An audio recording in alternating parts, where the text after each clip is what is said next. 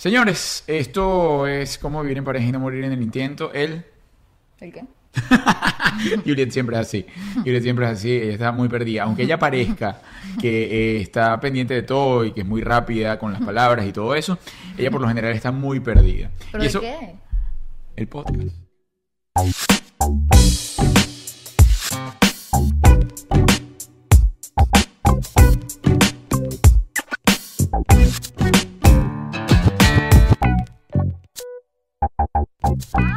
Podcast, obvio. Y Concho, no va a comenzar a decirte que no tires el termo y esas cosas. Ay, pero no empieces a molestar entonces. Te, te voy a te voy a dar los audífonos para No, que lo pero entiendas. quítatelo entonces. No, es que después se escucha. Bueno, señores, el hecho es que esto comenzó así. Eh, queríamos hacer referencia, eh, una bitácora de lo que ha sido la experiencia de Juliet con el coronavirus, con el COVID, porque todo el mundo le ha preguntado. La gente hace muchas preguntas, la gente tiene muchas dudas. Gente que no lo ha pasado y quiere saber, este, como gente que ya lo pasó y sigue teniendo muchas dudas. Como gente que está esperando para pasarlo también, ¿no? Bueno, sí, entra. Oye, hay muchísimos que co- conozco. Muchos son, Ajá. por promedio, más los que están esperando ser contagiados que los que ya pasaron por ahí. A nivel mundial, la población está esperando que en algún momento les dé. Por eso es que no ha salido de su casa. Claro, yo creo que la diferencia está en cómo lo está esperando. Sí, no, imagínate, si uno lo espera parado, se va a cansar mucho más rápido. Hablo del nivel de angustia y desesperación que hay. No todo el mundo se muere de coronavirus. Y No. quiero ser cruel. No, no quiere decir que no me importa los que se mueren. Pero sáquese esa idea de la cabeza. El porcentaje de muertes en comparación con el porcentaje de gente que se infecta o que se contagia es bajísimo. Que uno no quiere que se le muera ni un familiar, eso es verdad. Pero no te puedes enfocar en esa tasa. Te tienes que enfocar en que la prensa te está volviendo loca, que estás encerrada en tu casa y te están diciendo que te vas a morir. Eso es mentira. Juliet, conseja, eh, Juliet presidente, ¿ah? Uy. Podrías formar parte de la OMS, Organización Mundial de la Salud. Te votan al día siguiente Al porque estás eh, pues echándole a perder todo, todo el plan malévolo. Chico, pero es que la gente tiene que ver un poquito más Está allá. bravísima. Ojo, yo Cálmate. soy yo soy pro ciencia, 100%. Sí. Yo todo lo que dicen los nota. estudios, yo me lo creo. No solo me lo creo, sino me lo pongo como podrán observar. Yo soy pro ciencia. Pero tiene que haber un poquito de sentido común. De por gente. favor. Tiene que haber un poquito de por favor. Y la gente está realmente aterrada. Y lo peor es que la gente esté aterrada. Lo peor es que entonces los que no estamos aterrados somos atacados por los que están aterrados. O sea, como usted está muerta del pánico en su casa encerrada pensando que se va a morir, les molesta que yo les diga, hey, tuve coronavirus, estoy bien, no fue grave, pasó. ¿Y te sentiste aterrada en algún momento? Nunca. ¿No? ¿Y enterrada? En pleno coronavirus sí, porque que no respetas ni coronavirus. Oye, vale, de verdad. Respétale la cara No, a la respétame gente. tú a mí. Mm, Porque además la gente dice, bueno, pero ¿y usted qué pasó eso? Bueno, Juliet pasó de... Ay, a ver, ¿cómo, cómo explico todo esto?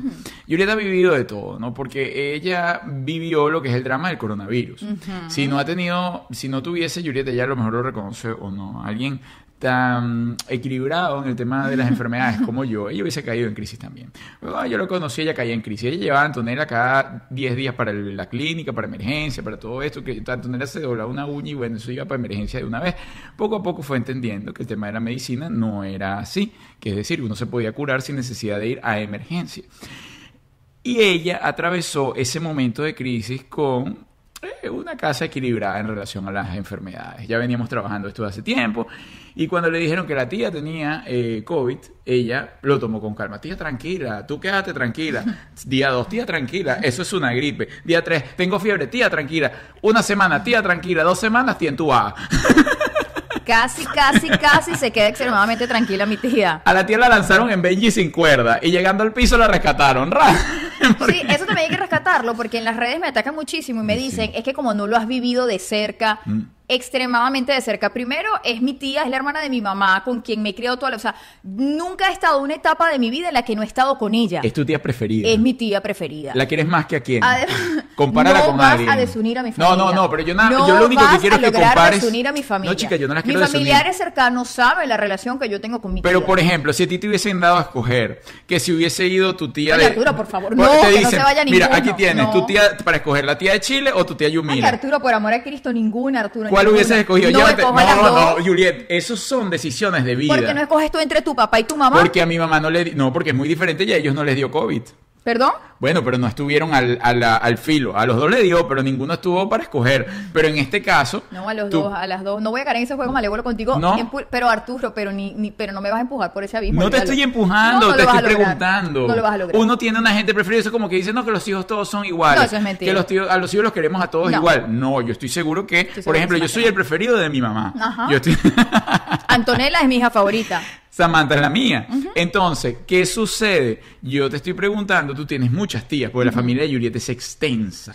La familia de Julieta es extensa. Usted está allí viéndonos desde Austria y estoy seguro que tiene, bueno, no sé de Austria, pero si nos está viendo, por ejemplo, En Austria no me suena que no lo sé, pero en Chile, por ejemplo, seguro tiene a un familiar al lado de Juliet, Sí, porque Juliet tiene familia en todo el mundo. Entonces yo le digo, Juliet, si a ti te tuviese tocado, a Juliet se la vio fea porque era esa tía. Pero entonces yo le decía, si te hubiese tocado otra tía, estuvieses así de mal. Obvio, Arturo, igual hubiese rezado, hubiese pedido. Mira, Juliet prendía velas todos los días. Todos los días le prendía una vela. Las velas en esta familia fueron causas de devastar un poco nuestras finanzas. Eso era porque aquí las velas supuestas son muy caras y además ella compraba la vela top, ¿no? Una vela que se consuma al ras, que se consuma uniformemente, porque ella le pedía el milagro a la Virgencita de manera uniforme. Entonces, si la vela se llegaba a pagar, eso era, mire, yo una vez bajé te lo tengo que contar con mucha seriedad. Yo soy el primero que se levanta en la casa, ¿ok? Y yo bajé y yo me acostumbré a ver una vela con una virgen. Aquí cada quien le prende a lo que quiera, ¿no? Aquí, O sea, esto es aquí una cada casa, quien le crea que quiera. Aquí, es una casa de, de libre exploración. Cada quien va a lo suyo, una tal. Ok.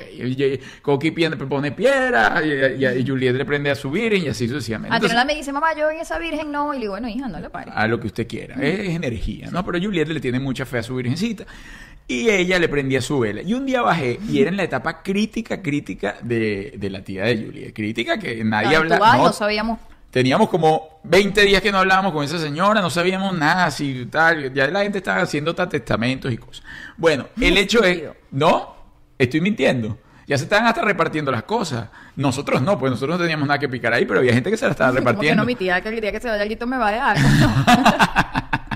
Pero bueno, el hecho es, chico, que yo bajé y cuando volteo a la cocina yo estaba acostumbrado a ver como la sombrita, ¿no? Porque yo me preparo temprano y veía como la sombra de la, de la vela, ¿sabes? Así en oscuridad y la cosa. Y yo noto que algo no estaba bien. Y yo digo, ¿qué está pasando? Hay algo aquí que no está bien. Y cuando volteo, la vela se había apagado. Ay. Yo no sabía qué decir ni qué hacer, yo simplemente respiré profundo, yo fui a ver la vela, fui a ver si quedaban más velas en la despensa, tampoco quedaban más velas en la despensa. Hubo un momento que no se conseguían No, melones. no. No. se conseguían melones en- aquí en Miami. Motivo por el cual fui corriendo a comprar velas. Yo no le iba a volver a prender la vela porque esa era la energía de Juliet, pero sí le puse un almacén lleno de velas. Mira, nosotros llegamos a tener velas ahí, que esto parecía como, yo no sé, eh, un, ¿cómo se llama? Una, una iglesia, una cosa de santeros de cosas. Mira, decía velas de todos los tipos ahí. No, era amarilla, ¿no? La que Un tú tenías, amarillo. velón amarillo. Y Juliet vio eso así apagado y fue rápidamente a la despensa. Menos mal, y ya yo tenía las velas. Y ella agarró, bello, prendió su vela y la tía revivió. Bueno, el Gracias, hecho es Diosito, gracias. Claro, hay que agradecer. Tomando esto con un poco más de seriedad, la señora Lima quería Oye, expresar. Está haciendo la calor. Sí, Muchísima la ahorita, calor. ¡Coqui! Coqui, tú le puedes bajar un poquito al aire. Ahí ya lo prendió. Mira, Gracias, Coqui. Dios te bendiga. Bueno, el hecho es que, eh, tomándole un poquito más de seriedad Sí. a lo que dijo Juliet, sí, ciertamente el pánico es lo peor contra cualquier enfermedad. Claro, también qué pasó. Este, hay muchos mitos. De hecho, Arturo va a hablar un poco de los mitos. Uno de los principales mitos es si usted tiene contacto visual, le pasa por al lado o pasa por donde alguna vez pasó alguien con coronavirus, usted se va a infectar. Eso es mentira. En esta casa dividimos el coronavirus en dos etapas. Es, es muy random, eso sí es raro. Mira, fíjense, porque claro, una, eh, vamos a decir, constante en lo que nos han comunicado es que el coronavirus se transmite fácilmente. Porque, ¿qué pasa? Las antiguas epidemias o pandemias, o como usted lo quiera llamar, el nombre que le quiera llamar, porque es pandemia o epidemia, dependiendo de la cantidad de personas y de la zona geográfica. Es decir, es pandemia si ya salió de Esto es pandemia, Esto es ¿correcto? pandemia, esto está por el mundo. Epidemia es en el mismo, si no me equivoco, es en el mismo círculo la cosa, en el mismo país, ¿no? Y dependiendo de la cantidad de personas, ¿no? Pero entonces, ¿qué, ¿cuál ha sido la constante? A diferencia de los otros, que esto lo transmite el ser humano. Antes era un mosquito. Tú ibas que, no, que el dengue o que el H1N1 Y te se echaba o, que la gripe porcina o la aviar y tal, siempre ha sido de otra especie diferente al ser humano. Ahora, el coronavirus, quien te lo lleva es el ser humano. Es decir, la tía que te va a visitar en tu casa te va a llevar la enfermedad. ¿Y cómo te la va a llevar? Bueno, nada más respirando. Ella respira y te dejó todo el virus allí, te dejó todo contagiado, lo que toque. ¿Qué sucedió? Aquí en esta casa nos dio... Eso es mentira. Bueno, yo no sé si es mentira. Lo que sé es que es una ruleta. Bueno, Arturo, fíjate tú, cuando mi No. tía, que estuvo grave, o sea, entiéndase, mi tía un momento que no sabíamos, los médicos nos dijeron, mira, yo, nosotros no sabemos qué va a pasar. A mi tía le dejaron de funcionar los riñones, los pulmones, el corazón, toda vaina. Ella estaba ahí, idita. Yo, cuando ella, los primeros ¿Quién días de su enfermedad, yo estuve en su casa. Antonella estuvo en su casa. Entiéndase que Antonella es muy apegada a mi tía. Ese día la manoseó. La... Bueno, mi tía ese día le leyó la mano. Échale tú. Se tuvieron contacto directo.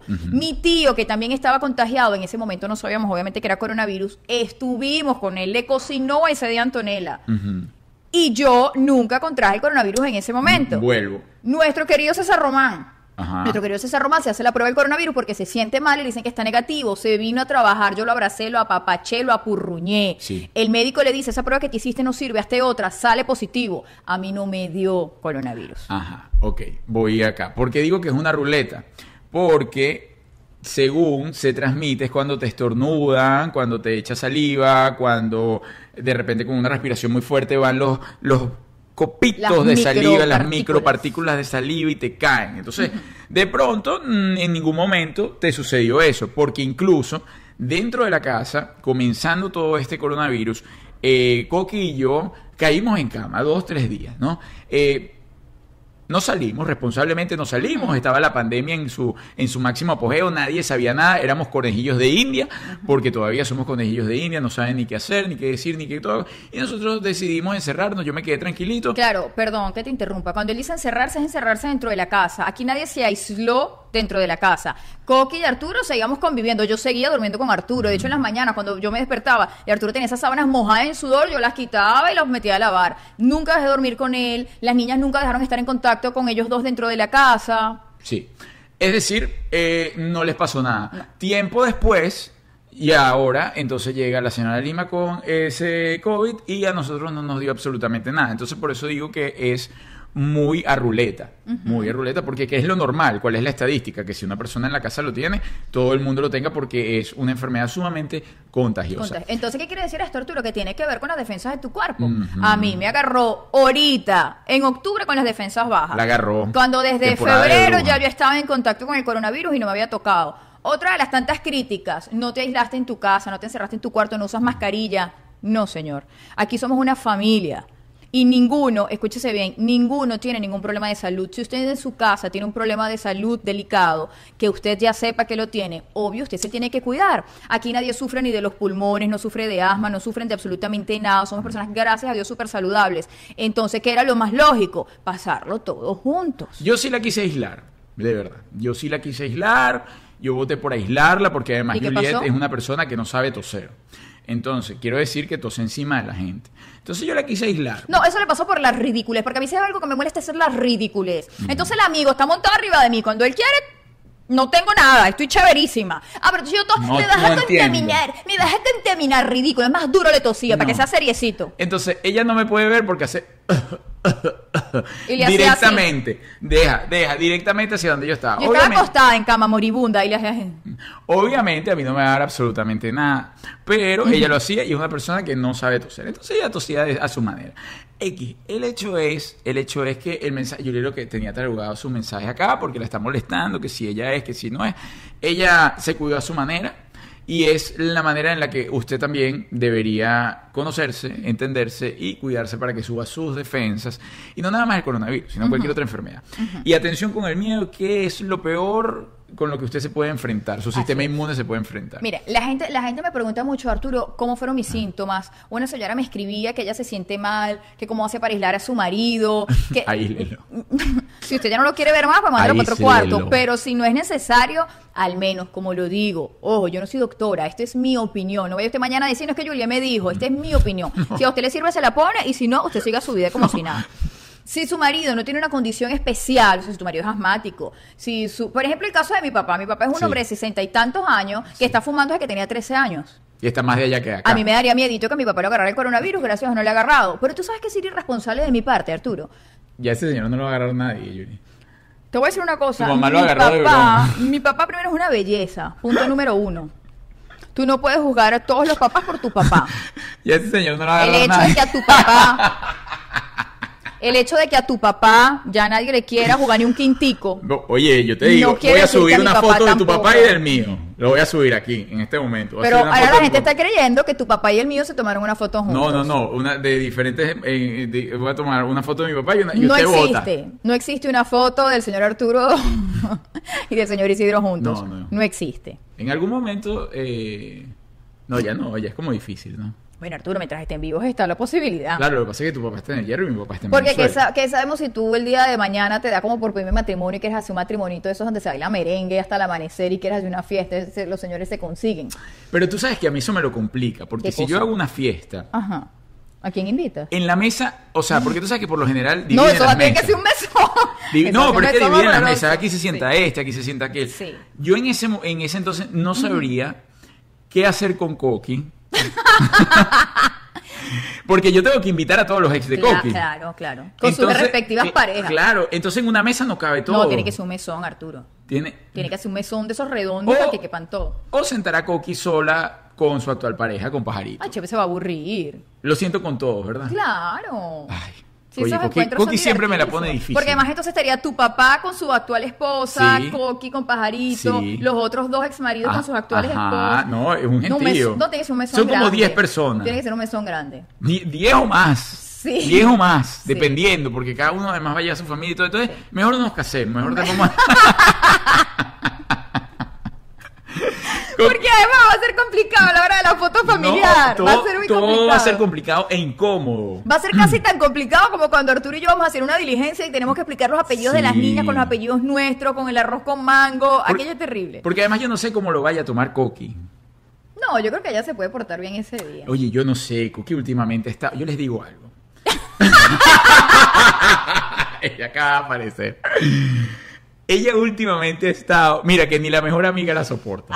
Ni, ni- ni la mejor Porque se amiga. acaba de asomar en la escalera. Ella está, pero que yo no sé. Yo la entiendo, yo la he entendido, he respirado.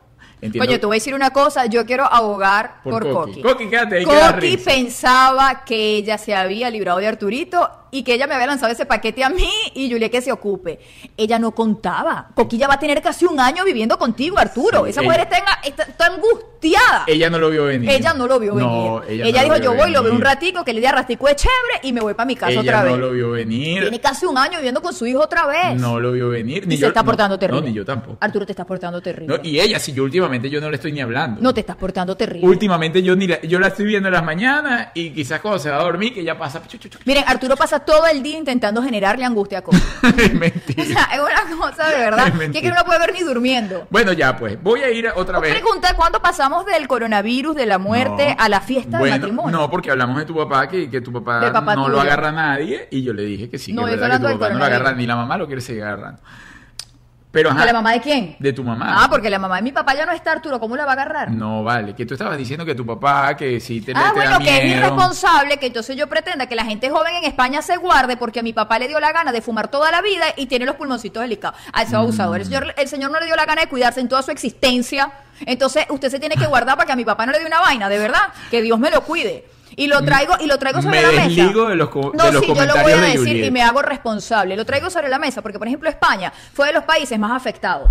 Yo he estado en España en un parque, en un parque con mi hija y me he tenido que mover porque una señora bastante crecidita le da la gana de fumarle encima a mí y a mi hija. Entonces usted, señora, que hoy en día está asustada por el coronavirus, no sé si está o no está, yo tengo que dejar de salir para que usted no se muera. Cuando usted cuando estaba por ahí deambulando por las calles de España no le importó echarme su humo a mí y a mi hija, no me da la gana. Ok.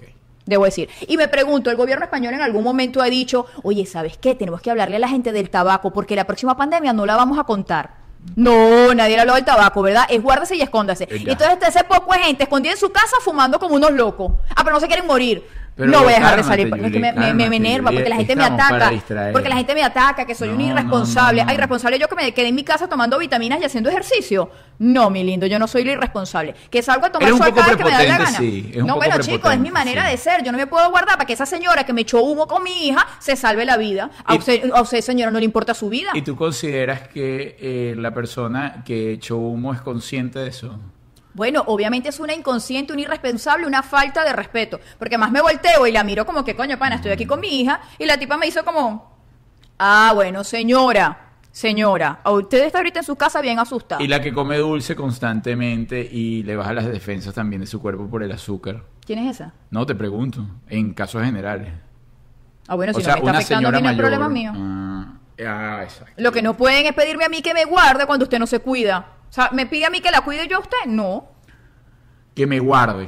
Que me No. guarde, me guarde este sencillito ahí. No. Bueno, chicos, el hecho, ya yo voy a tocar otro tema, porque de verdad Juliet está tomando muy brava, ¿vale? Porque yo no sabía que Juliet iba a hablar de, de esa manera tan brava. Este, el hecho es, chicos y chicas, pórtense bien, tómenla con soda, sí, y no caigan, vuelvo y repito, en el miedo. Incluso ya se pueden estar dando cuenta que están saliendo muchas noticias nuevas, como siempre sucede con la medicina, que dicen que en algún momento algo es positivo para tu vida y luego es todo lo contrario, es contraproducente. Que el café es bueno, toma café todo el tiempo, que tus neuronas, y luego no, que el café es malo, que, que el ritmo cardíaco. Y está sucediendo ahorita con la Organización Mundial de la Salud. Que se alejen, no, que no era necesario que se alejen. Es necesario que se alejen. Lo que no está, lo que no es necesario es el confinamiento. Exacto. Pero O sea, pum, el distanciamiento el distan- social es lo que sí, tú o sea, yo, yo apruebo Yo también. que de pronto, mientras se conoce Claro. realmente lo que era, cómo venía y todo esto, oye, no, no tiene lógica que se dice, mira, hay un virus que es sumamente agresivo, usted vaya y entonces, bueno, vamos a hacer un concierto masivo para que todo el mundo se reúna. Entonces, bueno. Claro, que- pero fíjate tú entonces qué pasa, Arturo. Actualmente no están abiertos. Ojo, a lo mejor en el momento que sale esto ya están abiertos, pero en la mayoría, hasta Mm. la semana pasada, por decirlo, hasta la semana pasada no estaban permitidos los teatros, por ejemplo. Porque los teatros son muy. ¿Cómo se llama? Hay mucha gente. Ah, pero sí están permitidos los aviones. Bueno, por eso te Porque yo he viajado en la pandemia a Muñuñaca con una muchacha, lo que además parecía que no, a esta altura no está viva, pues se veía bastante, ¿cierto o falso? Se veía bastante enferma. Y yo viajé a Muñuñaca con esa muchacha. Entonces, ¿por qué sí? Ah, Primero para los que aviones sí, yo. pero para el teatro no. Primero, número uno, tú, Yuri, estaba bien lejos de la muchacha. Bueno, te, te el que tenía estaba muy ñoñado era yo con la muchacha de codo con codo. Ahora pregunto, ¿tú no hubieses preferido, si te va a dar COVID, agarrarlo en un teatro gozando un pullero? No, yo no prefiero agarrarlo en ningún lado. El Claro, hecho es que si no, tienen, escoger, no tienen una medida, no tienen. Es decir, vuelvo al principio de lo que estaba hablando. No saben cómo es la cosa. ¿Por qué? Porque no puede ser posible que, por ejemplo, ahora sacaron acá en Estados Unidos o en Miami, que puedes ir a entrenar y mientras estés por ahí caminando, cambimbeando, tienes que ponerte la mascarilla. Mm. Pero cuando estés entrenando, es decir, haciendo ejercicio y repeticiones, te la puedes quitar. Mientras te estés más sudado. Entonces le está bajando un poco. Bueno, es que el porcentaje de, de, no sé, de que el virus se desplace justo es otro. O sea, o por ejemplo, que dentro del restaurante, ¿cuál es la lógica? Que entras al restaurante con la mascarilla y cuando te sientes te la quitas. O sea, eso igual va a ser, si, te va, si te va a contaminar la persona que está entrando, te va a contaminar sentado o parado. Claro. Entonces, ahí es donde voy. Y lo del teatro lo hicieron en algún momento, eso lo tienen que levantar obviamente porque no tienen idea de lo que están haciendo. Lo que estás diciendo de que un teatro esté cerrado y el avión no. Ajá. Es como a Pero la convenir. decisión, el nivel, ¿no? el nivel de contagio es como a convenir. Es un nivel a contagio a convenir. Muy bien, ahí está el Y punto. yo digo que yo entonces me quiero arriesgar a contagiarme pasándola bien en una playa, en un Ah. parque, viendo un atardecer. O sea, tú lo que estás es pro- promoviendo que, te, que abran ya todo. O sea, tu, tu punto en este momento sería ese. Mi punto es, Sí, pues tiene que llegar a un punto. mi punto es, mi gente, Ajá. que si usted no tiene una condición especial, usted no tiene por qué quedarse en su casa aterrada y con miedo. Ese es mi punto.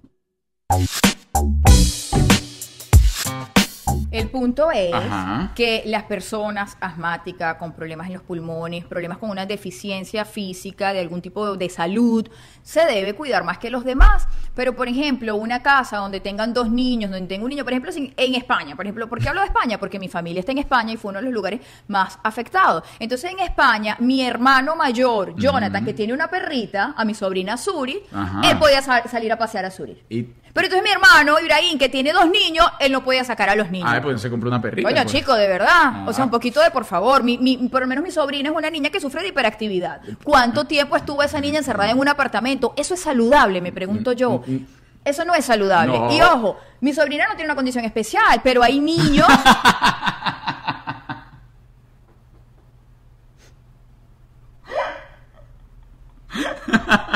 ok. Pero hay niños, continúa. Ya pues. si quieres hablar de los hermanitos tuyos aquí. Bueno, señores, el hecho es, el hecho es que hay puntos y hay mitos en relación a la pandemia que han sido desmentidos. Por ejemplo, en un principio se decía que en países calurosísimos o cuando llegara el verano se iba a acabar la transmisión del coronavirus, cosa que es totalmente falsa porque ya nos dimos cuenta que la cosa está por todas partes del mundo. Aquí voy a tocar 10 puntos que han hecho referencia y que en algún momento intentaron hacernos creer que era verdad y luego fueron mitos. Es decir, el tema del calor, no, que cuando suben las temperaturas en estos climas cálidos y tal y qué sé yo, no va a existir, pues es mentira, sí existe. Luego, pasamos a el frío, también nos dijeron el frío, es decir, la confusión. No, que el frío, que cuando haga frío usted no va a poder eh, contraer el coronavirus porque los, eh, las bajas temperaturas matan el virus, cosa que es totalmente falso porque también nos dimos cuenta que está en todas partes del mundo. Los niños, que a los niños no les da. Oye, eso de que a los niños no les da, hay reportes de niños que han muerto de coronavirus. Mm, no sé, porque yo la verdad esas estadísticas no las veo. Sí, yo creo que sí, sí hay, pero hay con muy alguna poco. deficiencia. El mismo patrón. Sí. Si tienen algún tema en particular, si, si pues eh, tienen alguna patología que estén atravesando y obviamente esto se llega a agravarse con la enfermedad, pues seguramente se va. Pero como los niños por lo general tienen el sistema inmune muy fuerte, entonces por eso esta enfermedad pasa y no pasa absolutamente nada. Pero dice que puede infectar a personas de cualquier edad aún. Que lo transmite un mosquito, no lo transmite un mosquito. Aunque yo nunca escuché eso. Al mosquito siempre le han echado la culpa de todo. Pero el coronavirus yo nunca he escuchado que lo transmite un mosquito. No. Dice la posibilidad de contagiar el coronavirus a través de una picadura de mosquitos también es una posibilidad que preocupa a muchos. Pero usted quédese tranquilo. El, el mosquito también. Pero fíjate tú lo curioso. Estamos en etapa de COVID. Y ya no existe más nada. Y el dengue eh, siempre existió, Claro. y en cualquier momento Claro. aparecía. En cualquier momento en Venezuela, por ejemplo, aparecía el dengue. En Estados Unidos, apenas yo llegué, había el Zika. El Zika, cuidado con el Zika, que el Zika, que la gente sale con Zika y le sale la cabeza grande o pequeño, toda esta cosa. A la gente. Sí. Y tenían deformidades y todo esto, y de repente ya no hay Zika. Después, bueno, el H1N1 pasó hace tiempo y desapareció como si nada. Y en algún momento le metieron miedo. Es más, recuerdo una enfermedad que se llamaba la de las vacas locas. ¿Tú recuerdas? Recuerdo el nombre, pero no recuerdo de qué iba la enfermedad. Era una enfermedad que venía de Francia con unas vacas locas. Que la gente que comía, consumía carne, eh, pues la mataba y tal y que Carne infectada. Sí, carne infectada, pero óyeme, hicieron el, ¿cómo se llama? El holocausto de las vacas. O sea, agarraron y todavía vivimos el holocausto de las vacas, ¿no? Pero en ese momento agarraron y a todas sin ningún propósito las mataron, asesinaron a yo no sé cuántas miles de miles de millones de reses en su momento, no sé si miles de millones de reses, pero sí por lo menos unos cientos de miles mataron en su momento en Francia porque Venía de Francia el virus de la vaca Sí, loca. porque era el virus de la vaca loca, lo recuerdo claramente, y eso desapareció. Pero lo que quiero decir que con el tema del mosquito, el mosquito siempre ha sido un patrón para infectar a la humanidad. Y en este momento, el mosquito está por su cuenta, anda por ahí vacilando como si nada, ya yo no tengo la responsabilidad de nada, de matar a nadie, ni de bueno. hacer nada. Sí. Me alegro mucho por el mosquito. Luego vino un señor, esto tampoco lo escuché hasta que empecé a buscar información sobre el COVID, que decía que si tomabas agua, cada 15 minutos eliminabas el virus. Ay, Dios. Pero ¿qué cantidad de agua? Tú, por ejemplo, ¿qué hiciste? ¿Cómo que qué dice, chico? Bueno, ¿qué hiciste para combatir tu... Aparte de todo lo que dijiste que mantenía tu sistema inmune y tal, pero ¿qué hiciste para, para enfrentarla? Cuando tú Durante el dijiste... virus. Sí, claro. Ah, bueno, empecé a tomar más vitaminas. Este, de hecho, en mis historias de Instagram les puse todas las vitaminas que tomaba. Tomaba multivitamínico, vitamina A. Es bueno también tomar vitamina B, que es la que también la agarras a través del sol. Este, zinc, recomiendan también. Vitamina D es la del sol. La del sol, ¿y qué dije? B. Ah, no, la D. Este, bueno, también el multivitamínico, obviamente que trae todas las vitaminas. Eh, algo que yo tomaba y no sabía que se manda también para el protocolo de- del COVID, yo lo hice por hacerlo, es melatonina. La melatonina es una pastilla natural para dormir. Sí. Eh, y yo la estaba tomando, obviamente porque en las noches quería desmayarme. Y resulta que es parte del protocolo que están utilizando porque la melatonina ayuda a desinflamar algo, no me pregunte qué es, pero funciona para este tipo de casos. Óyeme, la melatonina usted la produce naturalmente. Incluso la melatonina es la que le ayuda a usted a tener una vida, que vea la vida con brillo, con tranquilidad, con paz, porque a, a su vez la melatonina activa otros eh, químicos en su sistema que lo ayudan justamente a sentirse una persona saludable. Recuerda que el tema de la actitud es importante. Entonces, claro, cuando tienes un buen sueño, cuando comienza tu cuerpo a disparar melatonina, cuando tu cuerpo entonces se conecta con ese estado de gratitud mágico, empiezas que a decirle adiós a la enfermedad, no hay enfermedad en mi cuerpo. Oye, no hay peor mal humor en la vida que el de no dormir. Sí. No, Mira, no, no. Yo, a mí- yo me acuerdo en la época muy dura de, de pandemia, cuando estaba lo- el cuento de mi tía extremadamente grave, yo me acuerdo que yo tuve aproximadamente dos días sin dormir, ¿tú te acuerdas? Sí, claro. Mira, yo no puedo, yo le decía a Arturo, Arturo, no me soporto a mí misma. Era una cosa que yo me sentaba y quería como pegarle a alguien. como- Yo decía, necesito dormir y no podía dormir. Fue cuando empecé a tomar melatonina para dormir. De verdad, el nivel de desesperación y molestia era terrible porque no lograba descansar. A partir de ahí empecé a tomar melatonina Ajá. y miren qué alegre estoy. No, sí, alegrísima. Esa es una cosa que uno le da melatonina todo el día y ella está pero de un contenta. Yo no sé, yo no sé cómo hacer de verdad. Es una cosa, se para echar chiste.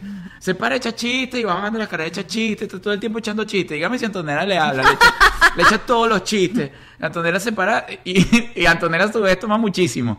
Antonella, Antonella tiene... se levanta con esa alegría No. Antonella tiene toda la cara que toma melatonina y que le da demasiado Ay, bien. Le da demasiado bien.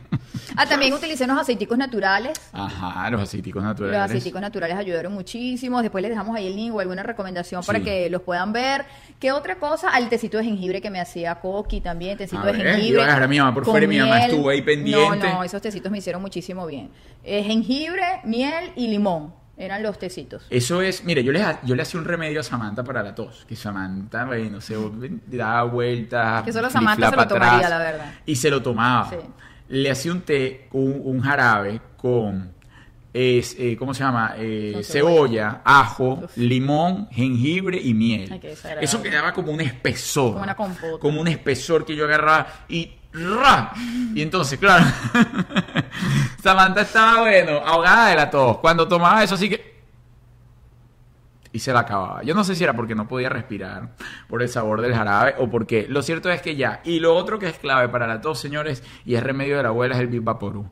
Vivaporú en la planta de los pies, con medias hasta luego. Sí. Chao tos, es increíble, pero es Sí. inmediato. Una noche también usé Viva Perú. es Una verdad. noche loca. ¿Y nada más lo has usado para eso? ¿Ah? ¿Para qué otra cosa El Vivaporú. el Vivaporú, No sé, ¿para qué más has usado el Vivaporú? Porque tú has ido a clases de yoga rellena de Vivaporú. No, Arturo, eso no es Viva Perú. El Viva Perú es para la tos. Pero tú has ido con Eso es. Limacrin. Es lo mismo. Para re- reducir la grasa, para el- tener esta cintura que tengo hoy en día, el- malagradecido. El principio de todo eso es el mismo, No, es, es el mentol. ¿Tú has usado mentol chino? Sí. ¿Para qué? Para esas espinillas que te salen como internas, que son como una cosa que no tiene puntita. Mentol chino para sí. espinillas. Sí, para espinilla, furínculo, eh, ¿cómo se Furúnculo. Furúnculo, furúnculo. eh, también se llama como acceso. Acceso, sí. Para eso es buenísimo. O sea, para no darle acceso a algo, tú te has echado mentol chino. No, para que termine de explotar y sacar el gusanito. Ah, qué cosa tan. oh, tan- qué Quiero decir una cochinada. cosa. No, tenerlo es horrible, eso duele como Dios hizo ayuda. Pero explotarse a la otra persona, eso es un placer. Tú sabes que eso, eso es una patología, ¿no? Médica, psi- psicológica, Sí. psicopsiquiátrica. Sí. ¿no?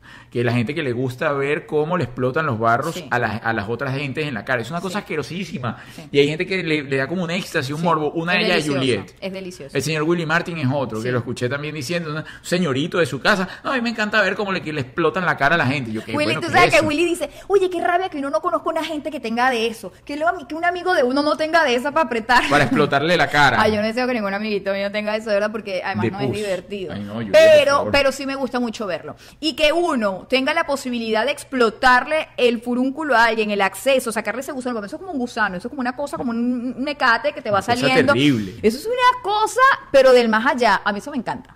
Además que tú sabes que es eh, realmente, a ver, es como un mito que eso está vinculado directamente nada más a la alimentación.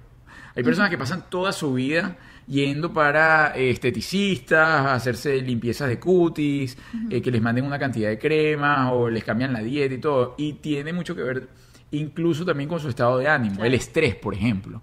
El estrés Bueno, claro, porque eso también puede ser hormonal. Yo lo viví hormonal. Y miren.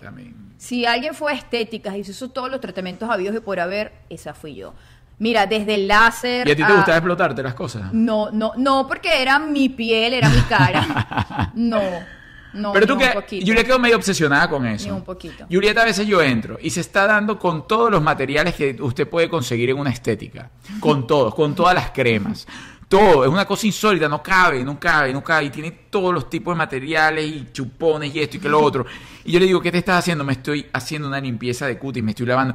Y no tiene absolutamente nada en el rostro. Es decir, nada, ninguna espinilla, nada. Y, y según ella tiene Pero es que no hay que siete esperar. aquí no, y dos va, aquí. Ya va. No hay que esperar tener una espinilla para hacerte una limpieza de cutis. No, pero- Yo, por ejemplo, voy a donde mi gente de Pierini y me hacen unas deliciosas, pero yo podría ser abusiva. Te digo, yo podría ir todas las semanas a que Pierini me hiciera una limpieza de cutis, te lo juro. Pero digo, coño, sabes que me parece abusivo, entonces voy cada cierto tiempo. Pero en mi casa yo me voy haciendo mi mantenimiento. Yo la semana que viene tengo que estar en Pierini haciéndome una limpieza. Pero tú alguna vez sufriste de acné antes de la vez que de adulta que sufriste de acné. Nunca, ni siquiera en la adolescencia.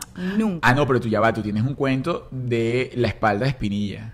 Porque tomabas vitamina Ah, B12. una vez empecé a tomar un multivitamínico y la vitamina B12 me dio una reacción horrorosa y me salieron unas espinillas en la espalda que me dolía hasta estar acostada. Asco. Y cuando ¿No fui al dermatólogo, no, no. Cuando fui al dermatólogo, apenas me vio, me dijo, estás tomando vitamina B12, vitamina B. Y yo le dije, me estoy tomando un multivitamínico, ¿por qué? Y me dijo, eso es una reacción clara a la vitamina B. Ojo, más nunca me ha pasado. De hecho, pasé años sin tomar multivitamínico porque le tenía pánico. Y no, ya después volví a tomar multivitamínico y no me ha pasado. Mira qué bien estás. No te ha pasado nada. No me ha pasado nada. Nada, no le ha pasado nada. Fue como una reacción del momento. También me pasó que es que, ¿sabes? Yo empecé a tomar multivitamínico y me fui para España y era invierno. Y yo cuando llego al invierno, de verdad, a mí se me descompone todo Sí. por dentro, por fuera, arriba y abajo. El invierno la pone de mal humor. Sí. El verano, el otoño y la primavera. Ay, me da risa cuando Julieta dice que el invierno la pone de mal humor. Ciertamente el invierno la, la descompone un poco más. Arturo, una pregunta. ¿Alguna vez tú me has llevado de un viaje así delicioso de playa, así donde yo, y, y yo te la haga pasar mal, porque esté como de mal humor o incómoda? No, mi amor. No, mi vida. Mm. ¿Y entonces a qué te refieres, mi amor? No. Con las estaciones que me dan mal humor, no, mi tú cielo. siempre te la has portado tan bien en todas las cosas que has ido. Y entonces, mi rey. Por favor, por favor. Siempre te portas malísimo. ¿Y para qué sigues viajando conmigo? No te vas Te solo. portas malísimo siempre. Bueno, la próxima las nos vamos partes, solo. En todas partes. Sé que ella no se acuerda de nada. Pero en todas partes se porta mal. A donde llega. Incluso todos los días le pregunto. ¿Cómo te vas a portar hoy? Bien, ¿verdad? O sea, ustedes pueden creer, Como- Arturo, Arturo. como siempre. Arturo se levanta de madrugada. A mí me gusta más dormir. Ustedes pueden creer que Arturo a las 5 de la mañana, cuando yo estoy en el sueño más profundo de mi vida, Arturo me- se me acuesta al lado y me dice, ¿cómo te vas a portar hoy? Chamo, y yo saco fuerza, mira, te lo juro, donde no lo tengo para decirle, como siempre. No, pero por eso le digo, porque la estoy eh, sugestionando. Estúpido. Es decir, estoy cambiando su manera de pensar. 5 Entonces, de la mañana, dígame si no me ha un psicópata. Esto es un psicópata. Usted está durmiendo 5 de la mañana, marido suyo en la pata de la oreja y dice, ¿cómo te vas a portar hoy? Como siempre. Como Dice ella. siempre, a veces dice ah, que mejor. A veces ha dicho mejor. Claro, estoy dormida. Ah, pero entonces, ¿por qué andas y si diciendo? estoy de mal humor, le digo mal. ¿Y, cómo, y entonces, ¿cómo tú pretendes que yo diga mentiras acá que tú te portas bien en otras épocas del año? Pues no, es mentira. Eres un desquiciado. Bueno, yo sigo por acá, señores, pasando por las 10 eh, mitos que hemos ido derrumbando en relación al COVID. El ajo. Lo que pasa es que el ajo lo han utilizado para todo. Para el los ajo fue, vampiros, para claro, los ¿no? vampiros, es buenísimo. El ajo eh, fue el uno de los primeros, eh, ¿cómo se llama? Antibióticos conocidos por el hombre, utilizados por el hombre. Entonces, claro, el ajo tiene relación como que bueno, si usted tiene un virus, tiene fiebre y toda la cosa, cáigase a ajo. Pero no está ajo. comprobado. No, yo comía, comía ajo. Una época que comía ajo todos los días. Lo que pasa- entonces Juliet, yo se la ponía de prueba. Juliet decía, huele raro, huele, huele raro. ¿Qué estás haciendo? Ojo, no olía ajo, pero le cambiaba el pH. Cam- más no olía a ajo. Obvio, cambié el pH. Entonces yo lo dejaba de tomar y no me decía nada. El día que lo volví a tomar decía, estás tomando ajo. Yo no le decía nada. Y es verdad, sí cambia el pH y entonces yo lo dejé de tomar. Igualito ya no lo necesitaba. En esa época lo estaba tomando, no recuerdo por qué. Pero ciertamente el ajo es bueno para muchísimas cosas. Incluso yo leí un libro que se llama El, el Tao del sex- de la salud del sexo y la larga vida. Y hablan del ajo como remedio natural que debe ser o que puedes utilizar diariamente sin necesidad de estar atacando ninguna patología, sino simplemente para mantener tu sistema inmune a tope. Sí, hay gente que lo utiliza a diario, la Sí. verdad. Bueno, yo, yo creo que no, no está de más. No, no le No, caería bueno, más. es si una cosa toma- natural. Además, yo voy a decir una cosa. Si usted agarra ese diente de ajo y se lo toma convencida de que le va a hacer Sí, bien, mi eh. hermana, ese diente de ajo, usted le va a hacer bien. Epigenética, miren, Julia, que sabía. No, que sabía no, eso lo estoy, eso lo he hecho yo toda la vida. Mire, yo, ah, yo me compro, a mí me encantan los productos, Placebo, me pues. encantan los productos. Y yo a veces me compraba esas cremas maravillosas. Arturo me decía esa pa- para la celulitis. Mire, yo me la echaba, pero totalmente convencida. Y Arturo me decía, eso no hace nada. Mm. No. Y yo un día le dije, mira, te voy a decir una vaina, yo me compré mi crema. Y si yo digo que esa vaina me quita la celulitis, usted se calla porque eso me quita la te celulitis. la quitó? Por supuesto. Ah, mira, y por la dejaste usar. Pues me dio la gana. Bueno, sigo por acá.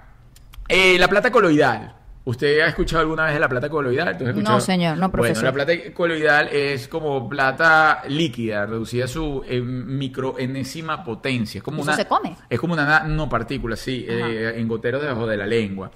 Eh, ciertamente, siempre yo había escuchado sobre la plata coloidal como es la única o el único remedio incluso holístico de este tipo, ¿no? De no holístico, sino natural, de la medicina eh, no, no aprobada por la FDA, ¿no? Por así decirlo, que ataca cualquier virus que esté en tu cuerpo. ¿Ah?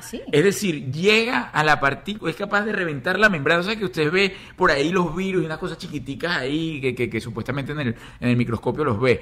Y entonces, ¿qué pasa con la medicina? Usted toma una medicina y la medicina en teoría trata de atacar ese virus, pero si el virus tiene una cepa así super pilas y tal, el virus se va para otro lado y, y se burla de ese, eh, de ese antibiótico que entró ahí tipo policía con las esposas, le digo chao, chao, me voy. Ay, tú nunca me habías dicho de esto. ¿Tú sabías de esto? Claro, yo tomo plata coloidal.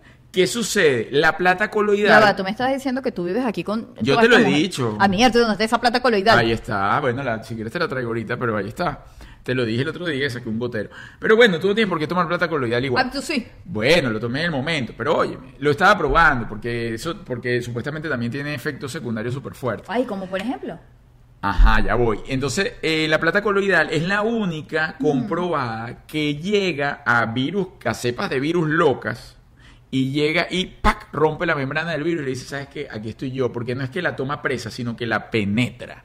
Y Así. la desbarata y, la- Ay, y hasta luego fue un placer. Entonces. Pero, obviamente, la FDA y ¿Está todo esto, no? sí, bueno, está comprobado por quienes lo han tomado, más la Federación de los Médicos del Mundo y tal y qué sé yo, no han dicho nada en relación a la plata coloidal. ¿Qué Porque pasa? es muy barata. La plata coloidal es extremadamente barata Mm. en relación a la medicina, la puedes conseguir, o sea, son litros y litros de plata coloidal que te puedes llevar, o sea, es decir, un gotero así cuesta, eh, acá en Estados Unidos cuesta 7 dólares, pero en Colombia Y usted dejaría cuesta para el como un médico dólar, y eso eh, no le sirve a la gente. pero claro, ellos han sacado en contraparte que supuestamente tiene una cantidad de efectos secundarios, como por ejemplo que te pone azul.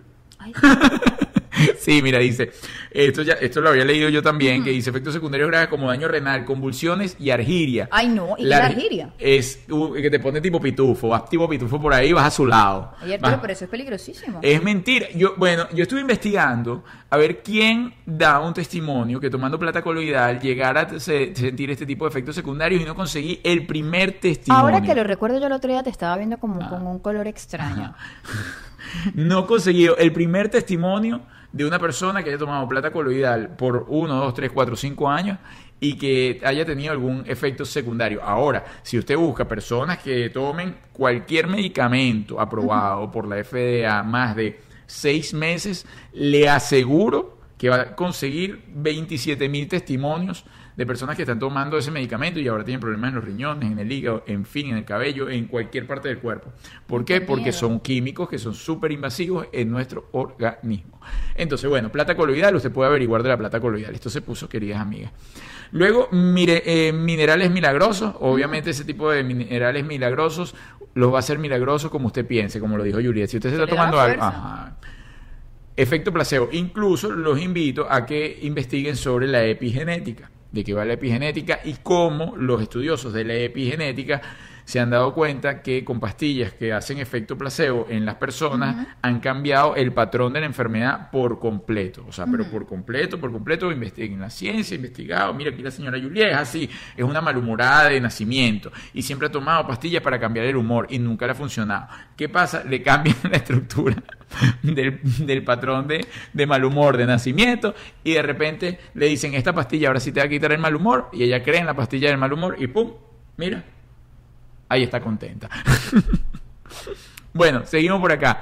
Baños con cloro. Esto Juliet lo hacía al principio ¿Ah? del COVID. ¿Qué cosa, chico?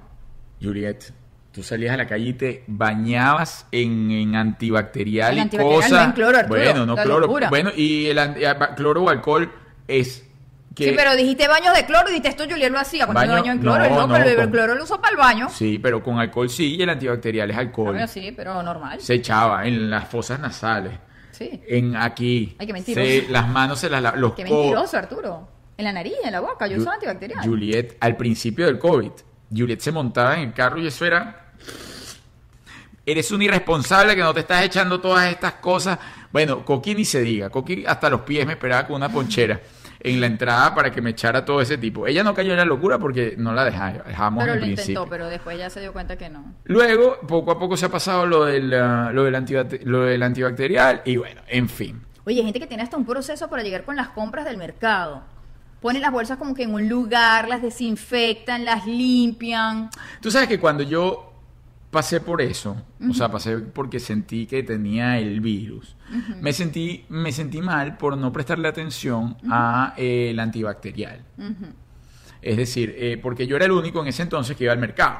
El único que iba a la calle a buscar el mercado y me lo traía. Entonces, cuando yo iba al mercado, a pesar de que ellos tenían unas medidas de seguridad e higiene en el carrito, yo no le paraba y yo agarraba la bolsa, agarraba los, los- los productos y tal y qué sé yo. Y no es que llegaba a mi carro y me echaba un poco de antibacterial. Entonces sentí que por no cumplir con las medidas de higiene necesarias, pude eh, tomar el, o sea, me pude contraer el virus porque dicen que una es que cuando tocas una superficie, el virus está en la superficie y luego te la pasas por la boca o por la nariz, es donde se te contagia. Sí, el bueno, yo la verdad, sí, bueno, ustedes saben, los que me siguen en Instagram, si no soy extremista con las medidas de cuidado con el coronavirus, si es una cosa como de sentido común, o sea, si vienes de la calle no te cuesta nada lavarte las manos, o sea, no Sí. te cuesta nada lavarte las manos. Igual el antibacterial, tenemos por ejemplo antibacterial en el carro, fuimos a comprar algo, nos montamos en el carro y me echo el antibacterial, o sea, no nos cuesta nada, Sí. realmente. Ojo, pero siempre he estado a favor del antibacterial, de hecho en mi No, no, fregaplato siempre ha habido un antibacterial, yo antes de cocinar me lavo las manos y me pongo antibacterial. Desde Venezuela siempre. Juliet andaba con una cosa antibacterial hasta de Siempre. olores, Siempre. de los todos los olores. Sí, pero no es una cosa de que, ah, por no. Es una cosa de sentido común, que cuidarse es lo mínimo que uno se ¿Y cuida. dónde más te has echado el antibacterial? Eso arde, pica, por eso tiene como un alcohol. Bueno, señores, ajá, eh, ajá. Bueno, el antibacterial. El antibacterial, te, te voy a ayudar aquí un momento. No, deja. Te dejaron con un frizz ahí. No, lo que pasa es que me hice mi hidratación Sí. ayer, me lo lavé hoy, pero esa hidratación tarda, aunque sea dos lavadas, en caerse bien, bien, bien. Entonces hoy está tipo sospechoso. Y además, a mí me crece muchísimo cabello constantemente y siempre tengo como pelitos ahí llegando a mi vida. Que ahora están llegando blancos, cosa que me tiene bastante angustiada. ¿Y por qué tú crees que sucede eso? Bueno, Arturo, más bien, más bien creo que voy tarde. ¿Por el estrés? No, no, es una cosa como que dejas de producir algo y empieza a salir el pelo blanco. Pero hay gente, que que le ahí- da, hay gente que le da muy joven. Claro, pero es por, el- por eso es que hoy, es el estrés, son los telómetros. No. Sí. Mi mamá, mi mamá tiene sesenta y pico Claro, de años ese cabello negro azabache. Ah, no se lo pinta. Y, y si alguien es estresadita es mi mamá. ¿Tú dices? Mi mamá, claro. Arturo crió tres muchachos, ¿cómo no vas a estresar a esa señora? Por eso, ella ya maneja el estrés muy bien. ¿Tú dices? Sí. Lo que es esa rechona que es distinto, Sí. pero no estresada. Oh, mi mamá siempre dice que no se estresa. Por ejemplo, mi mamá dice, Ajá. yo ya no me estreso por eso, pero ella está estresadísima por eso. Cuando mi mamá te dice que ella ya no se estresa por eso, es porque está estresadísima por eso. No, sí, mi mamá Bueno, se tú la estresa. conoces más. Sí, mi mamá se estresa muchísimo, muchísimo. Sí, pero de verdad, tu mamá no tiene cana. O sea, No, tiene... tiene ese pelo negro azabache. Tiene como dos. Sí. Pero y no a mí, entonces ahora, bueno, pero Arturo, ya yo voy a cumplir 39 años y me están empezando a salir. Lo que me da rabia es que me están empezando a salir delante, si fuese por Sí. aquí atrás, pero me están saliendo todos aquí como en la coronillita. esta. Pero ¿y por qué no te dejas como un lunar? No ser un No, lunar de no. canas. No quiero, me ¿Tú sabes que yo estudié con una persona que, estando eh, muchachitos del colegio, tenía un lunar de canas en el cabello? Es decir, era un muchacho canoso. Y yo no, no- no entendía eso, no, no entendía. O- ahorita lo debe estar pasando mucho mejor porque todos sus amigos se están enfrentando entonces a ser canosos y él ya pasó por las canas hace mucho tiempo. Ya pasó por el trauma. Lo que pasa es que, claro, el pelo canoso de una vez te pone una edad. Sí. Aunque debo decir la verdad, hay hombres que sus canas le quedan muy bien. Sí. A mí Hay no- hombres que le quedan muy mí no bien. me salió la primera. Ni una. Nada. Qué locura. Pero es por eso, porque manejo el estrés. Sí. Bueno, pero sí hay hombres que se le ven bien chéveres sus canas, hay otros que se ven muy viejos. Yo, yo, A las mujeres muy pocas se le ven bien las canas, debo decir. yo podría decir que no tengo un solo amigo mío que no tenga canas. Ni unito. Nada. Yo. Los voy a empar a revisar. No, no, no. Mira, César Román está calvo y canoso. Ay, chico. Ay, mi boñoñito. Te queda bien lindo tu look, ¿sabes? El padrino de Samantha, Ricardo, que es de mi edad, está, está calvo y canoso. Bueno, no está tan calvo, pero está tiene Oye, a canoso. dejar todos en la calle, Sí. así, de verdad, de a uno por uno. Este, a ver, ¿quién más así por ahí tengo? Bueno, ni... Es que estoy buscando los que son contemporáneos, no los que son mayores. O sea, los que... Hay unos que, por ejemplo, se pintan el pelo, pero lo niegan. Como por ejemplo, déjalo en la Pero calle. sí, no. No, vale, pero No, no, no, no. ¿Quién? No, no, no. Por ejemplo. No, no, no, no. Pero dime quién se pinta el pelo y lo niega. No, no lo voy a Por favor, dímelo aquí, dímelo aquí y yo no lo digo. Dímelo aquí. Dime aquí. Ah, no, no, ese no lo, no lo voy a decir. Si fuese otra gente lo diría, pero este no lo voy a decir. Miren, este... Pero sí. pero se nota porque yo lo he visto con canas. ¿Sí? Sí, claro, yo lo he visto canas. Ojo, pero al punto de que tú ves a esa persona con el producto en la mano Y dice que no. y te dice que eso es, no sé, un filtro para el carro. Y tú le dices, pero ahí dice que es para pintarse el cabello. No, no, no, eso es un filtro para el carro. Y tú, ¿Y tú consideras que el hombre debería pintarse el cabello? No sé, es que cada quien como se sienta seguro. Por ejemplo, si a ti mañana te empiezan a salir canas y no te gustan como se te ven, porque te las tienes que calar? Claro. Ojo, pero es delicado, en el hombre es delicado. El Puma se las pinta. El puma. José Luis Rodríguez, sí. claro, él se pinta de vez en cuando. Él ha salido Sí. con todo, con Sí. canas, pintado. Sí. Yo tenía un gran amigo que ya pasa away, que se las pintaba y era muy cómico. era muy cómico, Teddy Zaguaya. Teddy- claro, pero es que Teddy era extremadamente coqueto. Era muy coqueto. Entonces Teddy, él, oye, no, no, no podía salir por ahí. Incluso, y, y, por ejemplo, cuadrábamos, no, que vamos a grabar cualquier cosa, una tontera rapidito. No, hermano, ya un momentico, tengo que echarme aquí, terminarme. Entonces le quedaba, en primera instancia, le quedaba como un rojo cenizado. y después poco a poco se le iba cayendo va la a dar la cosa. esta no, noche, Teddy, sabe- Teddy es mi hermano, por eso yo puedo hablar de él. Además, tuvimos la Este, oportunidad de compartir con Teddy en la casa. Claro, con el secador a las 5 de la mañana. Chamo, el nivel de Teddy de producción. y la niña que, mamá, tengo que ir al colegio, eh, necesito el baño. Un momento que Teddy Ya que el tío Teddy, hija, se está arreglando para salir. Teddy está en lo suyo, Tenía sí. un nivel de producción grande para salir. Sí, muy grande. Tengo, bueno, fíjate, él no hablé de él porque él me llevaba unos años, ¿no? Y él, se, él es normal que tuviese cana. Pero estaba, estaba pensando quién más. Ah, tengo otro, Virgilio está canoso y calvo ¿Sí? también, sí, claro. No calvo, pero sí que tiene entradas importantes. Pero Oye, pero lo vas a dejar a todos así, de verdad, lo vas a ignorar, no, pero no se te queda feo. Es como que yo me ponga aquí a hablar, mi, mi, mi- No, no, es que ellos después me van a llamar, entonces yo quiero, porque todos ellos, yo tenía un amigo que incluso hace más de 10 años ya decía que yo me pintaba el pelo. Y ahorita obviamente está canoso y calvo. ¿Y tú te pintas el pelo? Arturo? Nunca me he pintado el pelo. Y si te salen canas, te lo pintarías. Es más, bueno, yo no voy a decir, nunca- me pinté el, no, no me pinté el pelo, pero cuando en mi época de muy surfista, muy surfista, lo tenía de colorado. Y ahí yo tengo fotos, yo te he mostrado fotos. Sí, pero la pregunta es, si mañana te empiezan a salir canas, ¿te las pintarías? No lo sé, no creo. Hay que ver cómo se te verían, Hay que ¿verdad? ver. Depende de cómo me salgan. Si tengo canas, así que me salen dos aquí, tres aquí, cuatro aquí, me las pinto. Pues esa cosa es como un desorden. Sí. claro, o sea, no, un poquito aquí, como uno, eso es como un periódico ahí todo extraño. Vas a, poner, vas a poner a Gladys María como la pongo yo. Gladys María me va pintando, como yo no me quiero pintar el cabello, mi cabello color natural, ella va buscando pelito por pelito que tenga No. canas y lo va pintando. Entonces, si eso es un desorden, yo lo más seguro es que sí, que bueno, me cae eso. eh, Anda como nada más un, un mechón aquí, un lunar aquí, un Ay, lunar sí, sí, porque no le gusta el desorden. Pero si la cosa vengo así, ¿no? Como el señor Clooney, ¿no? Y entonces, bla, Ay, como George. George Clooney, y entonces voy con el pelo blanco. Qué y bien tal, se le ven sus canitas a George. Entonces me pongo ya en una onda interesante y ya voy de canas, ¿no? Pero así de a poquito no. De a poquito no creo. Yo creo que a mí me gustaría, si cuando te salgan las canas, creo que te vas a ver guapo. No, pero es que a mí no me van a salir, Juliet, porque el problema eh, mío Pero es que te, no, te tienes que calmar. no envejezco. Porque en este momento te estresaste tanto que te pueden empezar a salir. No, no, jamás me van a salir porque no envejezco. Yo voy en contra del tiempo. Cuando tú entiendes el tiempo de una manera distinta, el tiempo no pasa por ti. Ya. Pero eso es un tema para otra oportunidad. Sí, porque este programa se nos fue, pero... Sí, no estamos preparados para ese tema. Se nos No. fue a queridas amigas. Se ¿no? nos fue, queridas amigas. Bueno, señores, nos vamos a despedir de ustedes. Esto fue un abreboca de lo que van a no, ver. ya va. Punto número uno. Primero, yo no he terminado de hablar. Ah, habla, pues. Punto número dos, yo quiero que nos pongamos lindos, porque ¿qué pasa? La gente sube en su Instagram, sube aquí viendo el programa de Julia y Arturo, y de verdad yo se los agradezco muchísimo y me encanta que hagan eso. Pero entonces a veces pasa que quedas Quedas de lado, de. Entonces me voy a poner bien bonita. Arturo se va a poner bien bonito, usted hace el capture y después de que usted ve este programa, usted lo sube a las redes, nos etiqueta, nos menciona, pone el hashtag y nosotros le reposteamos. Sí, Pero va. que quede yo bien bonita. Vamos, a, la, cuenta, de tres. Uno, dos, tres. Listo. Bueno, señores, Gracias. muchísimo- Y no tenemos regalo para la gente, Arturo. No, el jueves, el jueves. El jueves tenemos regalo para la gente. El jueves no va a salir el programa de la cama, va a comenzar a salir nuevamente la semana que viene. Este formato va a seguir en pie, ¿ok? Pero lo vamos a cambiar de día. Es decir, este formato lo vamos a transmitir un día distinto a lo de los jueves de cama, ¿ok? Solo debo decir que nuestro próximo invitado es de competencia. Y este jueves vamos a tener nuestro podcast igual a las 7 de la noche. Eh, hoy queríamos era hablar del coronavirus con la señora Lima. Aunque Arturo no me dejó.